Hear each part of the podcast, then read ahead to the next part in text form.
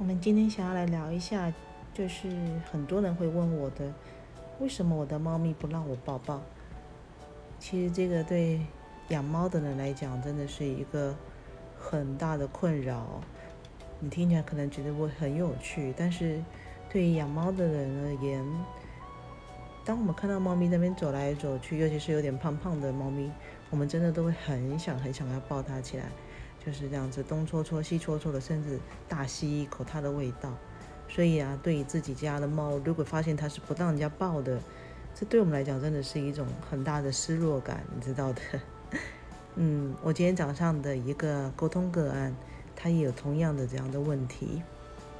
他们家的猫咪呢，也不太让人家抱，他就想知道说到底怎么一回事。那我问了这只猫咪啊，那只猫咪的回答也很有趣。他说啊，我不喜欢你人的味道沾到我身上。对他而言，就是猫是猫，人是人。他就是觉得我跟你是不一样的物种，你不要把我的味道给盖过去了。所以他每次只要主人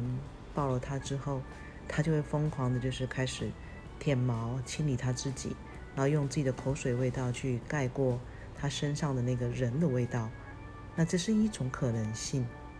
那也有其他种可能性是，嗯，像我们家以前的猫咪，它大概差不多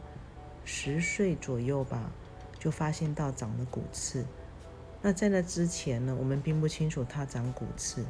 所以我嗯，按照习惯就是常常会抱着它。可是慢慢我会发现到它，嗯，会扭，会不舒服。后来大家去看医生才知道说，哦，原来在靠近。嗯，尾巴就是尾椎的那个地方，它因为年纪的关系开始有些小骨刺了。那我们抱的时候，因为要压到那个位置，所以它不舒服。那只是一种可能性，也是常常出现在嗯身体不舒服的猫咪身上。所以如果你们家的猫咪以前是可以让你抱的，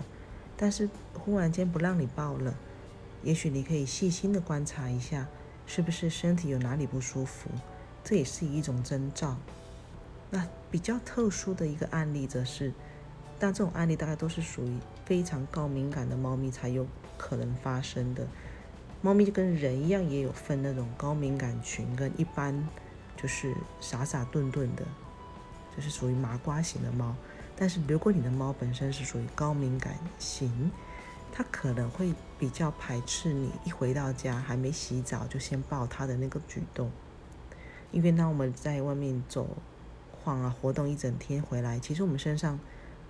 会累积记录很多外面的讯息，包含外外面我们跟人家接触的那些人的情绪、思绪啊，都会好像是那个嗯风包一样，整个就是被记载在我们身体的周围的气场。那它会让我们整个人感觉好像是刺猬一样的，会有的放射状刺刺的感觉。对猫来讲，那有有时候只是你自己工作压力一整天下来，你也会形成这样的一个好像会带刺的气场。那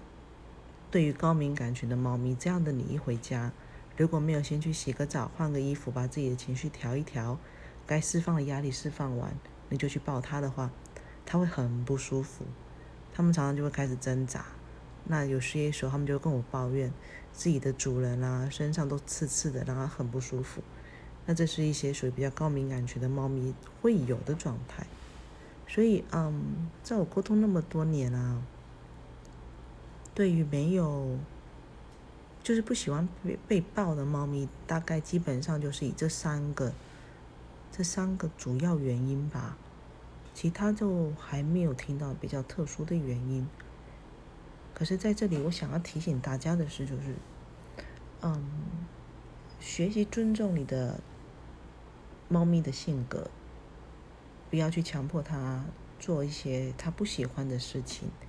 就是如果你知道你的猫咪不喜欢被抱，那你就试着就是克制一下你的欲望，嗯，或者是你可以换个方式靠近它。像早上的个案，它就是属于不喜欢被抱，但是它可以接受主人帮它梳毛，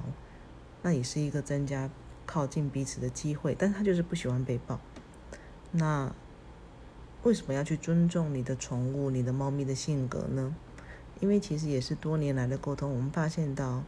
有的时候就是我们饲主有时候真的是比较，嗯，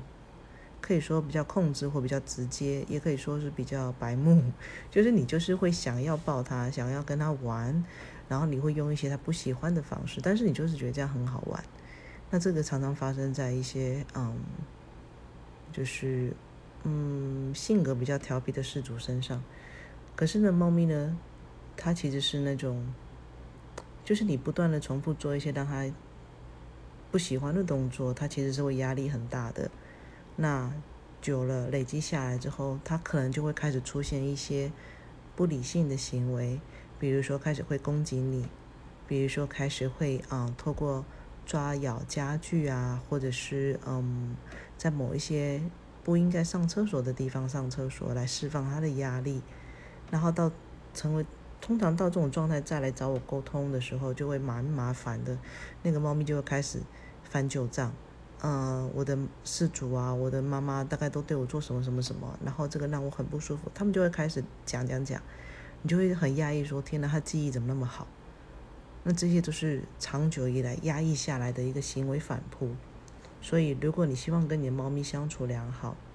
希望它就是你跟它就是一切都是非常和谐，偶尔打打闹闹，我觉得是没关系，但是还是尊重一下它的性格会好一些些。毕竟你可以出去外面走一走，压力还可以释放掉，他顶多都只能在家里，还是替他想一想好了，你说是不是？